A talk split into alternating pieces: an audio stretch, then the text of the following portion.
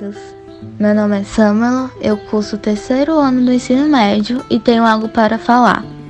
Você pode me ouvir? Com prazer de falar de tal assunto, hoje irei discorrer sobre um assunto que todos estão discutindo. Pois os alunos de 2020 estão em uma situação nunca vista antes. A quarentena já dura três meses e o ano letivo não tem previsão de retorno. Enquanto isso, as escolas privadas estão mais avançadas nas aulas online, já ocorrendo provas e simulados. Enquanto a escola pública está bem atrasada pelo fato de ter muitos alunos sem condição de acesso à internet. Mas como vai ser daqui para frente? Os professores estão preparados? O que os pais acham sobre esse assunto? É sobre esses assuntos que vamos falar.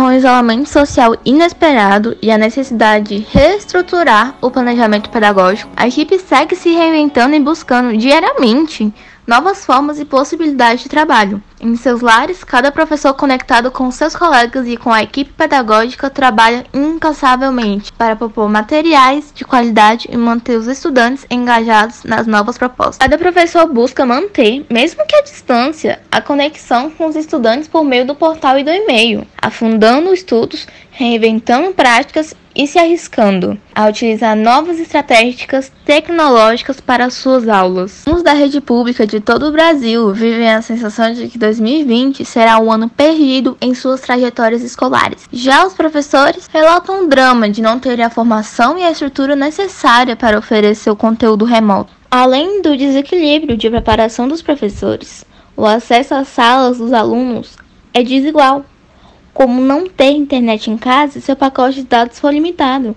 por isso está sem aula, enquanto seus colegas lidam com um volume de conteúdos comparável aos dias letivos presenciais. Os pais estão sendo professores, pois mesmo com a presença remota dos professores, os alunos não estão sendo totalmente supridos. Muitas vezes ficam com dúvidas, tirando algumas dificuldades nos envios da tarefa. Os pais estão fazendo o dobro do que faziam antes. Muitos trabalham em casa, então é sempre um problema, pois os alunos acabam precisando de ajuda em algo.